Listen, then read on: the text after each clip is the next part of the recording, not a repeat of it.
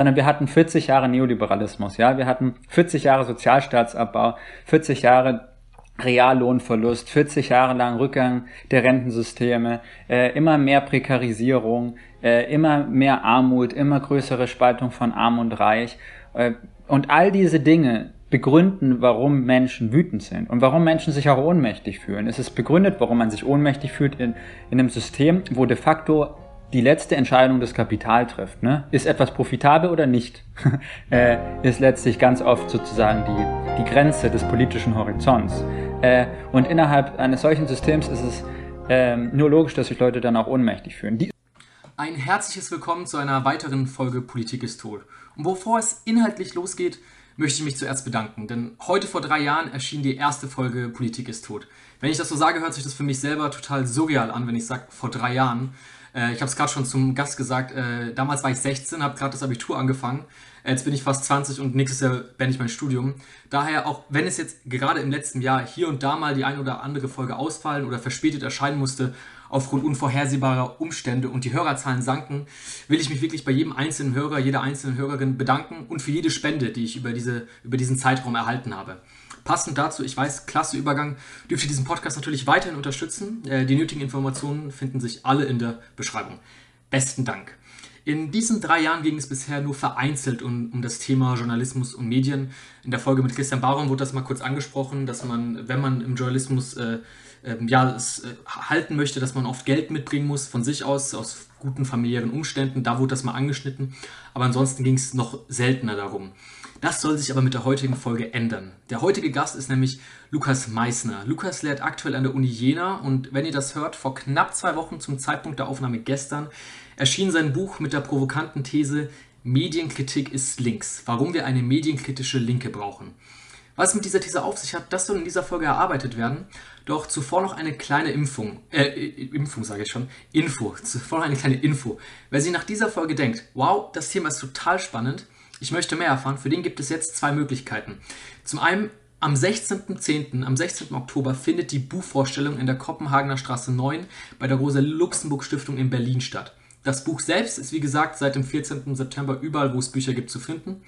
Und dazu die zweite Option, auf Twitter verlosen wir, wenn diese Folge rauskommt, zum 1.10. quasi, ein Exemplar dieses Buches und dort findet sich dann auf Twitter auch mehr. Jetzt habe ich genug geredet. Hallo Lukas.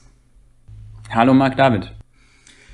Mit deinem Buch mischst du dich in die Mediendebatte ein und konstatierst direkt am Anfang, es gibt in dieser Debatte zwei Lager. Was sind diese Lager? Ja, zunächst mal äh, wünsche ich äh, natürlich dir und euch nochmal alles Gute zum, zum Dreijährigen sozusagen Herzlichen und äh, freut mich sehr jetzt hier auch äh, das Jubiläum mit beschreiten und besprechen zu dürfen. Äh, zu deiner Frage, ich denke mal, es gibt grundsätzlich insbesondere zwei Lager in der Mediendebatte, wenn man so will. Auf der einen Seite die klassischen liberalen Medien, die wir so als Leitmedien auch bezeichnen können, das von links bis rechtsliberal reicht, bis auch ins konservative Milieu, äh, die äh, im Allgemeinen äh, ein großes Problem haben mit dem, was sich auch Fake News nennt oder Post-Truth oder sowas, ne? und die das entsprechend kritisieren. Und dann gibt es ein anderes Lager, das ähnlich bipolar funktioniert. Äh, das ist, wenn man so will, ein stark rechtspopulistisches Lager. Wir kennen das Stichwort von Pegida Lügenpresse, ne? die da oben, die da drüben lügen, die Medien lügen, die Medien als ein Block, der lügt etc. Und äh, das ist äh, die, das andere Lager, wenn man so möchte. Die sind ganz oft vertreten auf sogenannten alternativen Medien, in Internetformaten, auf sozialen Netzwerken, auf Blogs etc. Und das Spannende ist aber, dass diese zwei Lager sich gegenseitig eigentlich was relativ Ähnliches vorwerfen, nämlich sagen die sozusagen klassischen ähm, Establishment-Medien sagen zu den anderen, ihr seid äh, Fake News, also ihr erzählt sozusagen Lügen und die Fake News sagen gegenüber den etablierten Medien, ihr seid Lügenpresse. Also wir haben irgendwie ein erstaunliches bipolares Phänomen, dass sich beide der Lüge bezichtigen und meines Erachtens bräuchte man eine sozusagen einen dritten Weg, etwas Drittes, was darüber hinausginge. Und das würde dann eben in etwas Linkes gehen. Das wäre weder liberal noch rechtspopulistisch, sondern links. Und ich glaube, es ist einfach ein ganz wichtiges Thema, äh, dass wir als Linke uns Medienkritik mit angucken, was auch lange ein wichtiges Thema der Linken auch war und inzwischen so ein bisschen der Rechten leider überlassen worden ist. Und das ist außerordentlich gefährlich meines Erachtens. Ähm, aber jetzt frage ich doch mal nach, es heißt doch immer wieder in diesen Debatten, die Medienhäuser sind doch alle so links und was wir erlebt haben in den letzten Jahren ist dieser Linksruck. Gerade im, im hm. Wahlkampf hört man das immer wieder. Ähm, Du aber sagst, wie du es gerade auch schon gesagt hast, nee, diese linke Positionierung fehlt in der Debatte. Und das, was als links eher wahrgenommen wird, das ist eher linksliberal. Du hast auch gerade schon diesen Begriff äh, in den Mund genommen. Was genau mhm. ist denn linksliberal und was unterscheidet linksliberal von links?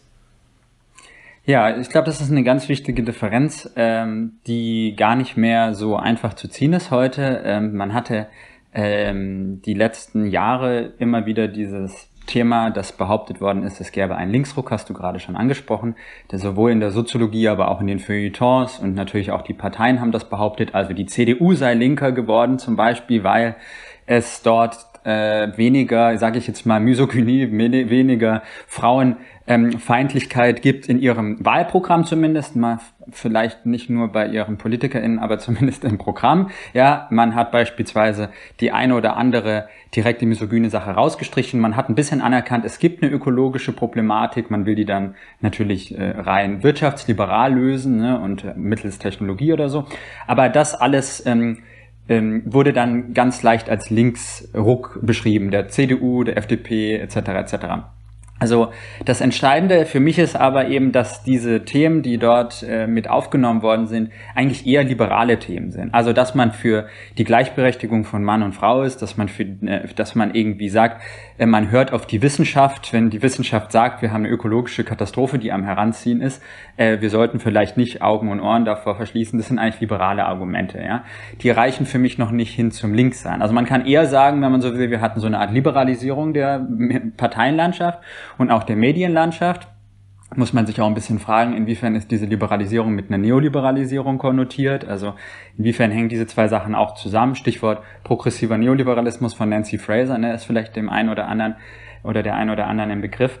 Äh, all das äh, würde ich aber eben noch nicht als wirklichen Linksruck bezeichnen. Und warum? Weil ich denke, dass die Linke ähm, verstanden werden sollte als eine universalistische, solidarische und emanzipatorische Kraft. Und äh, das ist, sind Linksliberale dahingehend nicht, als sie im Grunde bürgerliche Werte vertreten. Ja, also man könnte auch sagen liberale Werte. Was ist jetzt der große Unterschied? Ich würde sagen, der große Unterschied ist, während auch Linksliberale antirassistisch äh, beispielsweise sein können oder feministisch sein können, äh, verstehen Sie eigentlich letzten Endes nicht, inwiefern Rassismus, Misogynie, Patriarchat mit kapitalistischen Strukturen zusammenhängt. Also was quasi ausgeblendet wird aus dem aus dem Paradigma oder aus dem Weltbild des Linksliberalen ist der Kapitalismus und die politische Ökonomie als ein grundsätzliches Problem. Und das ist sozusagen, wo Linke äh, kommen würden, weswegen für mich Linke auch immer eine gewisse Bildung in der politischen Ökonomie brauchen, weswegen ich selber mich als einen kritischen marxistischen Theoretiker verstehen würde. Ähm, man muss sozusagen, um äh, feministisch und antirassistisch zu sein, meines Erachtens eben auch äh, antikapitalistisch sein. Und in dem Moment, wo man das fallen lässt oder wo man das nicht mit auf dem Schirm hat, also wenn man zum Beispiel einen meritokratischen Feminismus hat oder wenn man einen, einen rein liberalen Antirassismus oder sowas hat, dann kann man meines Erachtens diese eigenen Probleme gar nicht wirklich lösen, sondern nur auf einer Oberfläche und im Übrigen auch nur im Zentrum des kapitalistischen Monsters, könnte man sagen, also im globalen Norden. Damit hat man dann noch nicht kolonialistische Praktiken und so weiter problematisiert hinreichend. Und all diese Sachen werden von Linksliberalen, haben Linksliberale, sag ich mal, theoretisch eine Mühe, äh, da das eigentliche Problem zu, drin zu sehen. Und ähm, das ist so ein bisschen für mich der, der große und wichtige Unterschied. Und daraus folgt auch, dass Linksliberale leicht ähm, anti-universalistisch argumentieren. Also dann heißt es zum Beispiel, ähm, es müssen sich bestimmte Gruppierungen in der Gesellschaft äh, zusammentun, die können einander verstehen und die anderen können sie nicht verstehen. Also zum Beispiel der weiße Proletarier könne nicht den antirassistischen Kampf oder sowas nachvollziehen. Und eine Linke ist da eher eine Kraft, die sagt, wir müssen zusammenkommen, wir sind die 99 Prozent. Es gibt einen Zusammenhang zwischen der Ausbeutung des vermeintlich weißen Arbeiters, ne, also das Proletariat ist ja eigentlich nicht äh, nur weiß, das ist ja ein totaler Unsinn, aber ne, tun wir jetzt mal so als ob und genau und dem der rassistischen Aggression und Gewalt und dem Kolonialismus. Und diese ganzen Sachen fassen sich zusammen im Kapitalismus. Und eine Linke wäre meines Erachtens eine Kraft, anders als Linksliberale, die diesen Kapitalismus ins Herz ihrer Kritik, ins Herz ihrer Theoriebildung und ins Herz dessen, was sie überwinden wollen, emanzipatorisch stellen. Also, wenn ich das richtig verstanden habe, der Punkt, an dem sich Linksliberale und Linke eben trennen, ist dann, äh, wenn es um das, die Systemfrage, um die systematische Frage geht. Mhm. Und was Linksliberale dann so liberal macht, ist dann wahrscheinlich dann doch auch äh, die, die Stellung des Individuums und dass wir alle können ja Antirassisten sein und äh, genau. wir alle, äh, wenn, wenn das Individuum sich dazu entscheidet, dann können wir alle das einzeln machen und um es jetzt rein ganz polemisch auszudrücken, das sind dann so äh, Funk-Info-Poster oder sowas, wie du ein Antirassist bist. Okay. Ja, genau, genau. Also auch diese Individualisierung, vollkommen richtig. Auch, dass darin keine wirkliche Möglichkeit von Politisierung und Kollektivierung ne, mhm. ist und von Zusammenkommen und gemeinsamen Kampf, äh, das steckt da nicht mit drin, weil so, alle sozusagen allein für sich stehen sollen. So dass eben auch äh, hochgradig politische Themen entpolitisiert werden dadurch. Exakt, exakt. Ich ja. verstehe, ich verstehe. Ähm, jetzt haben wir eben gerade von diesen Kategorien von links, rechts, Mitte gesprochen. Äh, es heißt gerne äh, immer wieder in ja, so pseudoschlauen Debatten, das sind Kategorien von gestern. Äh, die Wirklichkeit ist viel komplizierter, äh, alles ist viel komplexer. Wir können gar nicht mehr von links, rechts und äh, Mitte reden. Wir befinden uns nicht mehr in einer Klassengesellschaft. Wie bewertest du das? Stimmt das? Ist das überholt und bedienen wir uns einfach gerade an Kategorien von gestern? Oder ähm, ja, wie bewertest du das? Ja, also meines Erachtens äh, sind die drei äh, Kategorien nach wie vor relevant und, und wichtig und richtig, äh, um lustige äh, Politikersprechs zu verwenden an der Stelle. Äh, und zwar äh, Ganz einfach bereits deshalb, weil die Klassengesellschaft eben nicht in der Vergangenheit liegt. Also der heutige Kapitalismus funktioniert in Grundlagen so wie der Kapitalismus vor 150 Jahren, nämlich mittels Ausbeutung, Profitlogik, Wachstumszwang etc. Natürlich gab es Veränderungen in dieser Zeit. Es gab Sozialstaaten, es gab Veränderungen in den Milieus, es gab teilweise zunächst mal einen Aufstieg von vielen ArbeiterInnen in der Zeit der sogenannten goldenen Jahre des Kapitalismus, die im Übrigen nicht sehr golden waren für den globalen Süden beispielsweise. Ne? Also das sollte man immer mit hinzu erwähnen. Aber ähm, diese Erzählung gibt es natürlich. Dann gab es dann nochmal einen weiteren sehr großen Knick mit dem Neoliberalismus seit, äh, ich sag mal, den 80ern äh, insbesondere. Ähm, und äh, das hat dann auch nochmal neue Beschäftigungsverhältnisse geschaffen, also Prekarisierung, Stichwort Flexibilisierung und so weiter. Aber in all dem äh, ist eigentlich nicht das grundsätzliche Prinzip verschwunden, nämlich das Wertgesetz des Kapitals. Das heißt, die Logik, dass ich den Mehrwert derer, die arbeiten, äh, äh, sozusagen ausbeute und ähm, ihn enteigne von den Menschen, die ihn erarbeiten. Daran hat sich eigentlich nicht besonders viel verändert. Und deswegen ist es eigentlich meines Erachtens eine neue Klassenpolitik, ist äh, ganz entscheidend für unsere Zeit. Und diese neue Klassenpolitik, die muss natürlich heutzutage antirassistische, feministische, ökologische Kämpfe in sich äh, enthalten und die sind meines Erachtens auch in intrinsisch drin in dieser neuen Klassenpolitik.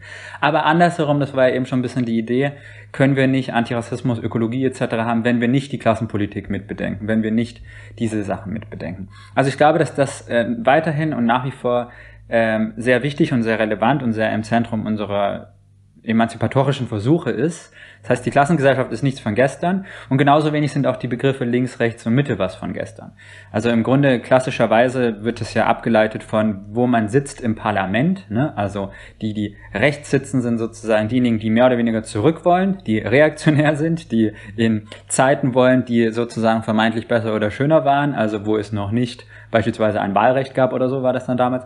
Äh, in der Mitte sitzen diejenigen, die mehr oder weniger das Establishment sind, also die die bestehenden Strukturen verteidigen wollen und links sitzen dann die, die sogenannte progressive Kraft sind, die nach vorne wollen, die also wohin wollen, wo wir noch nicht waren, die eine Zukunft im Sinn haben, die jenseits des Bestehenden und des Vergangenen geht. Ne? Und ich glaube, das können wir weiterhin äh, so vertreten. Es gibt Menschen auf der Rechten, die beispielsweise äh, das Rad zurückdrehen wollen in Bezug auf Emanzipation der Frau, in Bezug auf äh, eine Einwanderungsgesellschaft, in der es eine Pluralität gibt, etc. Dann gibt es eine Mitte, die grundsätzlich mit diesen Sachen nicht so ein Problem hat, aber ein großes Problem hat, äh, zumindest die liberale Seite der Mitte, ein großes Problem hat mit allen, die sagen, irgendwie finde ich diese Arm-Reich-Schere, die hier aufgeht, nicht so toll, irgendwie finde ich es nicht so schön, was hier in der politischen Ökonomie abgeht, äh, irgendwie sehe ich zunehmend ähm, eine Spaltung der Gesellschaft entlang von finanziellen und anderen Mitteln.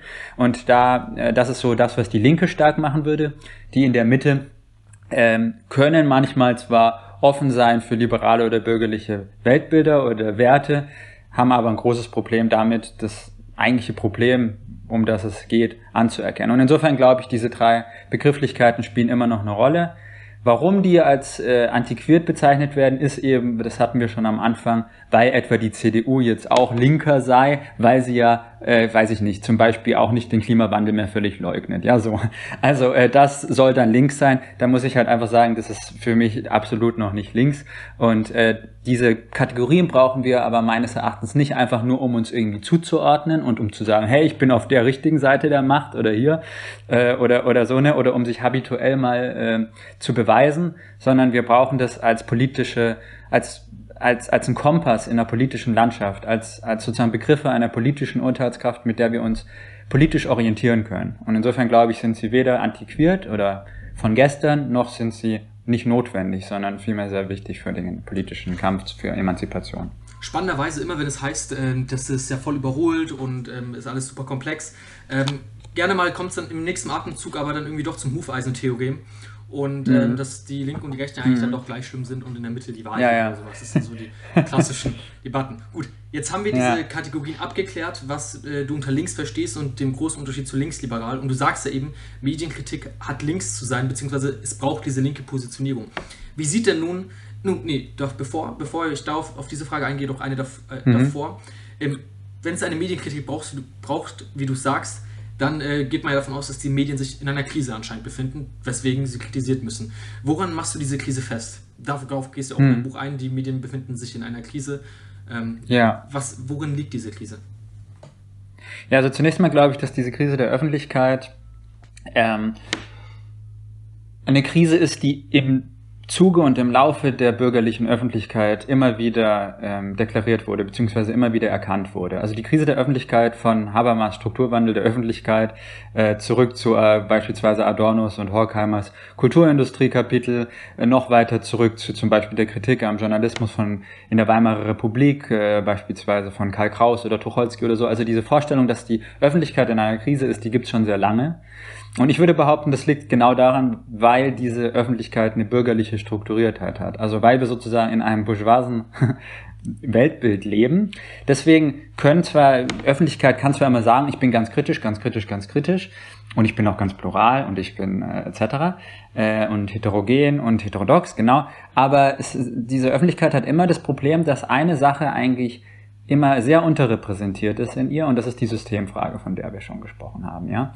Und äh, wenn man aber diese Systemfrage immer wieder und konstant und strukturell nicht ansprechen kann, weil man beispielsweise in einem liberalen Weltbild befangen ist oder in einem konservativen etc., dann äh, hat man irgendwie das Problem, dass man auch nicht so richtig Probleme erklären kann, die aufploppen. Ne? Man kann im Grunde Probleme nur auf einer Symptomebene äh, beheben oder versuchen zu beheben. Man kann also eine Diagnose nicht wirklich der eigentlichen Probleme machen, sondern nur von äh, dem Schein, den diese Probleme irgendwo hinwerfen.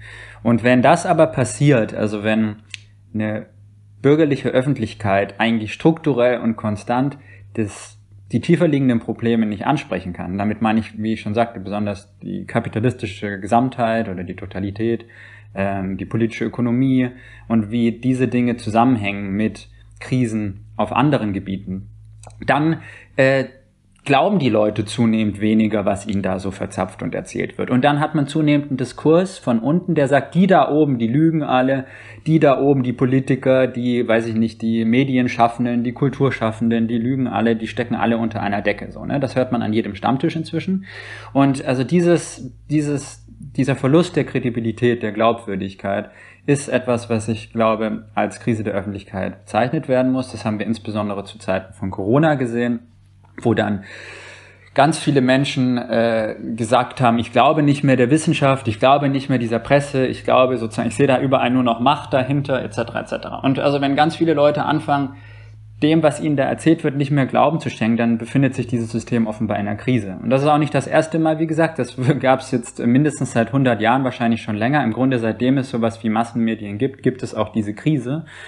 Und die Linke hat das auch immer wieder betont und den Finger darauf gelegt. Und ich glaube, sie muss es heute eben wieder tun, weil die vielen weiteren Krisen, in denen wir uns befinden, also die ökologische Krise, ja, Klimaerwärmung, aber auch sonst ein verheerender Klimakollaps, der uns bevorsteht, also eine tiefe Klimakrise, die politische Krise, also das Anwachsen des Rechtspopulismus äh, auf der ganzen Welt, äh, zudem die ökonomischen Krisen, also äh, von Inflation über Finanzkrisen. All diese Krisen können, glaube ich, äh, nicht angegangen werden, wenn man nicht aufzeigt, dass sie was grundsätzlich mit dem Kapitalismus zu tun haben. Und das ist etwas, was getan werden müsste, was aber erstaunlicherweise weder von dieser bürgerlichen Presse, dieser bürgerlichen Öffentlichkeit geschieht und aber meistens auch nicht von jenen, die sozusagen sich den alternativen Medien zurechnen und sagen, äh, die da lügen und wir erzählen euch jetzt was anderes, weil da ist es dann eben sozusagen der Böse ist dann Bill Gates, ja. und ähm, für die liberalen Medien ist der Böse Trump. So, also haben beide eine Personifizierung des Problems und sind mal wieder relativ identisch in ihrer Strategie, haben nur einen anderen Bösen, aber haben beide nicht die strukturelle Frage gefragt, was eigentlich das tiefer liegende Problem ist. Und ich glaube, weil das der Fall ist, deswegen können diese Krisen auch nicht angegangen werden und äh, Deswegen hat man nicht nur mehr und mehr Leute, die dem nicht mehr Glauben schenken, was ihnen so erzählt wird, was für die Demokratie natürlich sehr problematisch ist, sondern auch das Problem, dass Menschen wirklich zunehmend sehr eigenartige Vorstellungen teilweise übernehmen. Also von der flachen Erde-Theorie über äh, irgendwelche Außerirdischen oder Reptiloiden oder wie sie auch immer genannt werden wollen, die uns beherrschen oder so. Also es, es, man merkt wirklich, die Urteilskraft, was glaubwürdig ist und was nicht, scheint nicht gerade ihre Blütezeit zu haben. Und äh, das alles würde ich zusammenfassen unter dem Stichwort äh, Krise der Öffentlichkeit. Dieses strategische, das hast du schon am Anfang einmal angesprochen, als du gesagt hast, die einen sagen äh, Lügenpresse da oben und die anderen sagen Schwurbler da unten. Hm. Äh, das hm. hat sich auch, äh, darauf gehst du auch äh, gut in dem Buch ein, gerade in der Corona-Krise eben gezeigt. Da heißt es, die da oben lügen uns an, um uns einzusperren und die anderen, also ich habe es schon mal in, in, ein, zwei Folgen habe ich diese Redewendung schon mal verwendet, aber es ist einfach so wahr. Die Spiegelreporter konnten es ja kaum abwarten, sich in diese Corona-Demos reinzutummeln und zu schauen, wer den größten Idioten vor die Kamera zerrt. Ja, ja, absolut. Und, ähm, das ist, da, da zeigt sich das strategisch ja eigentlich relativ ähnlich. Und ähm, gehst im Dorf ein, auch dass in der Corona-Krise, ähm, dass da seltener oder gerade in der bürgerlichen Presse gar nicht die Frage gestellt wurde, auch wie, inwiefern das ein Produkt äh, des kapitalistischen Systems ist, inwiefern ja. die äh, die äh, Konzerne profitorientiert agieren, auch, auch BioNTech und Pfizer, ähm, inwiefern da auch ein, natürlich eine ja. Profitorientierung ist, kann man auch eigentlich nicht vorwerfen. Das so funktioniert nun mal die Logik des Kapitalismus Exakt. dementsprechend. Aber darauf ja. wurde eben nicht eingegangen. Das ist, ist ein sehr spannender ja. Punkt, den du in deinem Buch besprochen hast. Und auch, ähm, der, du gehst auch auf Verschwörungstheorien ein und sagst auch da, da sind sie sehr strategisch ähnlich. Möchtest du das kurz erläutern?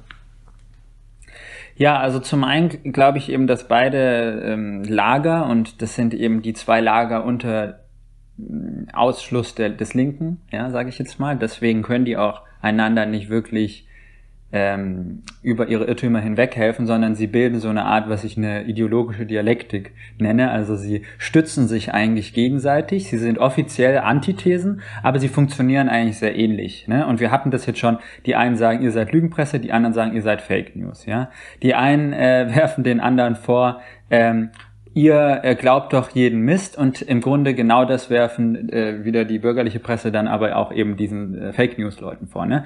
Im Grunde äh, rechnen beide damit oder wünschen sich beide, was George Orwell schönerweise die Grammophon-Mentalität genannt hat, ja, also dass man immer wieder dieselbe Platte auflegt und äh, das in sozusagen freiwilligem Gehorsam und dass diese Platte dann von den Leuten auch immer wieder angeschaltet wird und man dann entsprechend den äh, entsprechenden Tanz auch dazu äh, abziehen und vollführen kann. Und das ist eben etwas ähm, wo ich faszinierend finde, dass beide nicht sagen, geht doch mal in, eine, in den Versuch von Mündigkeit, von kritischer Reflexion, von einer gewissen Distanznahme. Distanziert euch mal jeweils von eurem eigenen Lager, von eurem eigenen Milieu. Äh, geht mal ein Stück zurück und geht jenseits des Meinungskampfes und guckt euch Strukturen an etc. etc. Äh, nein, beide personifizieren, beide wissen, wo gut und böse sind, ne? beide haben sozusagen jeweils ihr Weltbild und das ist geschlossen und fest und äh, das ist natürlich sehr bequem und sehr praktisch, aber eben nicht gerade für demokratische Mündigkeit oder politische Urteilskraft ein, ein Zeichen. Und äh, das ist, glaube ich, ähm, was die beiden verbindet und ähm, das verbindet sie deshalb, weil sie eben nicht die Frage stellen von größeren Zusammenhängen, von größeren Hintergründen. Und mit denen meine ich, wie gesagt, äh, in erster Linie die Systemfrage, weil wir eben keins dieser Probleme ohne den, die kapitalistische Struktur äh, verstehen können. Jetzt sind wir darauf eingegangen über die Krise der Öffentlichkeit und du sagst eben, diese Krise, die kann bekämpft werden, indem es eine linke Positionierung braucht, äh, jenseits mhm. des rechten und des liberalen Lagers. Zum einen ähm, ersetzt, soll dann diese linke Position äh, eins der Lager ersetzen? Oder hätten wir dann quasi ein drittes Lager? Und das zweite, wie sieht denn diese linke Medienkritik denn aus? Also, äh, wie, was braucht es? Wie kann man sich das denn vorstellen? Ja, also bestenfalls ähm, würde das linke Lager natürlich langfristig sowohl die Mitte wie das rechte Lager ähm, antiquieren. Allerdings ist es ja nicht so ganz einfach, aber das ist durchaus das Ziel. Ähm, denn wir brauchen weder Leute, die irgendwie ähm, rechtsextremistisch misanthropisch sind, noch brauchen wir Leute, die den Kapitalismus abfeiern und eine Apologie für den fürs Kapital liefern. Ne? Insofern bestenfalls über beides hinaus. Ähm, und wie das, wie das letzten Endes aussehen sollte. Ne? Die Frage ist, was linke Medienkritik tun sollte, oder? Also was, was, was sie tun kann. Äh, ich glaube eben, das Entscheidende ist, ähm, zum einen anzuerkennen, dass die Menschen in Anführungsstrichen da unten, ja, der vermeintliche gemeine Mann auf der Straße oder die gemeine Frau in dem in der Kneipe am Stammtisch oder was, dass diese Menschen ähm, ihre Wut spüren nicht aus einem Wutbürgertum heraus, was einfach nur populistisch ist und autoritär gesonnen und dann haben wir sozusagen das Problem gelöst, weil wir haben psychologisch erklärt, dass die alle so ein bisschen spinnert sind und dann können wir sozusagen weitermachen wie ehedem. Sondern ich glaube, als Linke ist es ganz entscheidend, dass wir verstehen, wenn Menschen wütend sind, dann, dann gibt es dafür auch rationale Gründe. Und Wut ist nicht einfach nur eine weiß ich nicht, Dumpfbackigkeit von unten, die halt keine Ahnung hat, wie die Welt funktioniert und die einfach mal wütend sein will und mit dem Fuß auf den Boden stampfen will, sondern wir hatten 40 Jahre Neoliberalismus, ja, wir hatten 40 Jahre Sozialstaatsabbau, 40 Jahre Reallohnverlust, 40 Jahre lang Rückgang der Rentensysteme, äh, immer mehr Prekarisierung, äh, immer mehr Armut, immer größere Spaltung von Arm und Reich. Äh, und all diese Dinge begründen, warum Menschen wütend sind und warum Menschen sich auch ohnmächtig fühlen. Es ist begründet, warum man sich ohnmächtig fühlt in, in einem System, wo de facto die letzte Entscheidung des Kapital trifft. Ne? Ist etwas profitabel oder nicht? äh, ist letztlich ganz oft sozusagen die, die Grenze des politischen Horizonts. Äh, und innerhalb eines solchen Systems ist es ähm, nur logisch, dass sich Leute dann auch ohnmächtig fühlen. Die abkanzeln und sagen, das, das sind halt rechte Gefühle und mit denen wollen wir nichts zu tun haben. Die sind unser, unter unserer Würde und auf die gucken wir moralisch herab. Ja, sondern als Linke sollten wir sagen, wir wollen euch vertreten. Wir vertreten eure Interessen, aber äh, wirklich, die Rechten vertreten eure Interessen nicht. Die Rechten suchen sich eben in Sündenbock, ne? die Rechten suchen sich eine Projektionsfläche, zum Beispiel MigrantInnen oder irgendeine Weltverschwörung, die nichts mit dem eigentlichen Problem zu tun haben, die vielleicht ein bisschen fassbarer sind, deswegen überzeugender, aber am Ende des Tages kein Problem lösen. Ne? Und das sieht, sieht man ja an der sogenannten Alternative für Deutschland, die ja nur Sinn ergibt, weil wir in einem Tina-Neoliberalismus gelebt haben, die letzten Jahrzehnte, der uns die Alternativlosigkeit eingehämmert hat. Und erstaunlicherweise ist die sogenannte AfD dann aber selber eben auch keine Alternative, sondern nur eine Fortsetzung der alten Politik mit noch verheerenderen, mit noch menschenverachtenderen Mitteln. Ne? Und diese, äh, diese ganze Logik äh, ist etwas, was wir diesen Leuten nicht überlassen dürfen, weil die Wut ist berechtigt und die Wut ist rational. Und jetzt muss es aber darum gehen, diese Wut von links zu ähm, fundieren und sie theoretisch zu substantialisieren, ja, und politisch zu sagen, Leute, wenn ihr was wirklich gegen das tun wollt, worin ihr euch befindet, wogegen ihr berechtigterweise wütend seid, dann müsst ihr halt weit links wählen. Und wenn ihr rechts wählt, dann seid ihr nicht nur äh, potenziell rassistisch und äh, misogyn, sondern ihr, ihr de facto wählt ja auch gegen eure eigenen Interessen. Und ich glaube, das ist etwas, was liberale Medien nicht so gut erklären oder sagen können, weil de facto äh, liberale Medien und AfD und Co. dahingehend zusammenkommen, als sie den Kapitalismus unberührt lassen wollen. Ne? Und die Linke ist die einzige Kraft, die sagen kann, das hier sind Scheingefechte, Scheindebatten, Oberflächen äh, und es muss um diese Frage gehen. Und deswegen ist die Wut beispielsweise etwas, was zu rationalisieren und links zu fundieren ist. Und um das zu machen, muss man äh, glaube ich, soziologische, historische, politische Zusammenhänge aufzeigen, globale Zusammenhänge aufzeigen. Und dazu gehört eben insbesondere äh, als Linke meines Erachtens auch ein grundsätzliches Verständnis von der politischen Ökonomie zu haben. Was hat Rassismus beispielsweise damit zu tun, ähm, dass es einen Sozialstaatsabbau gab die letzten, die letzten Jahre? Ja, also wie hängen diese Dinge zusammen? Und das ist, glaube ich, ganz entscheidend. Da muss man reinkommen als Linke. Und das wären die zwei Sachen, die linke Medienkritik zu tun hätte. Also das eine wäre, sich nicht aus Angst vor den Rechten ins liberale Lager einzuordnen, sondern de facto wirklich eine starke linke Alternative, die wirklich eine Alternative ist, zu dieser geschlossenen Alternativlosigkeit von Mitte und Rechts aufzustellen. Das wäre das eine. Das zweite wäre, dass man das nur so machen kann, indem man wirklich Zusammenhänge aufzeigt und damit auch aufzeigt, Leute, äh, ihr sitzt eigentlich oft in einem Boot. Also es, es ergibt keinen Sinn, äh, die prekarisierten, verarmten, pauperisierten Leute des globalen Nordens auszuspielen gegen die pauperisierten, verarmten etc. Leute des globalen Südens, sondern es muss als Linke, müssen wir sagen, meines Erachtens, wir sind die 99 Prozent, wir vertreten die 99 Prozent und äh, wir können nur, wenn wir zusammenkommen, die Sache gewinnen. Und das eben drittens beinhaltet auch, ähm, eure Emotionen sind nicht einfach moralisch abzutun und zu sagen, die sind irgendwie falsch, sondern dass ihr affektiv ein Problem habt mit diesem System, das ist berechtigt, aber das könnt ihr nur ernst nehmen und da könnt ihr nur gut mit umgehen, wenn ihr Teil der Linken werdet. So, das wären so ein bisschen, glaube ich, die drei Haupt- oder Kernthesen oder Punkte, die eine linke Medienkritik versuchen sollte.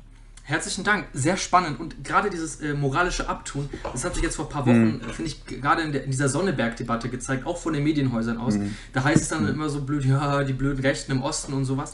Aber mhm. zum einen ich habe kaum ein Mediumhaus irgendwie gesehen, dass irgendjemand mal erklärt hat, was eigentlich so ein Gemeinderat wirklich eigentlich macht, äh, was, was ja. der Sinn dahinter ist. Und äh, was kaum zur Sprache kam, ist, dass, äh, das habe ich dann im 29er gehört, dass fast jeder Zweite, jede Zweite in Sonneberg äh, vom Mindestlohn lebt. Und der Mindestlohn, der ja ob trotz der Mindestlohnerhöhung ja schlechter ist als vor ein paar Jahren, als es noch nicht, als er noch bei 8 Euro lag, inflationär einfach gesehen. Ja, ja, und darauf geht ja. natürlich keiner, dass es diesen sozialen Zusammenhang gibt. Es ist dann einfach doch einfacher, sich äh, ja, besser zu stellen und zu sagen, die, die, die blöden Rechten da im Osten. Ähm, deswegen, genau, das, genau. das findet sich sehr gut und da könnte es genau das gebrauchen, was du gesagt hast. So eine Positionierung und auch ein, ähm, die AfD ist ganz klar gegen die eigenen Interessen und das sieht man ja immer wieder auch bei ähm, Debatten ja. ums Bürgergeld oder sowas. Ähm, ja. Ich verdiene so ja. schlecht und ähm, die kriegen jetzt so viel Geld fürs Bürgergeld, aber man kann auch die Löhne äh, erhöhen. Dementsprechend hm, ist, ist, das ein sehr spannender Punkt. Lukas, vielen, vielen Dank, dass du da warst. Es freut mich sehr, dass du zum dritten Geburtstag äh, äh, äh hier als Gast da warst. Ich betone nochmal, dein Buch ist jetzt überall zu finden, wo, man's, äh, wo, man, wo man Bücher findet. Und die Premiere bzw. die Buchvorstellung findet am 16.10. in der Kopenhagener Straße 9 in Berlin bei der Rosa-Luxemburg-Stiftung statt. Jawohl, und ja. es gibt noch eine Verlosung, ganz genau, stimmt. Habe ich noch vergessen. Ähm, wunderbar. Dann äh, herzlichen Dank, dass du da warst. Und äh, Marc David, äh, vielen, vielen Dank, Dank. an alle Hörer und Hörerinnen. Alles Gute zum dritten Geburtstag. Danke, danke. Das war Politik ist tot. Wer den Podcast finanziell unterstützen möchte, kann das über das in der Beschreibung angegebene Konto tun oder über den angegebenen PayPal-Link. Herzlichen Dank.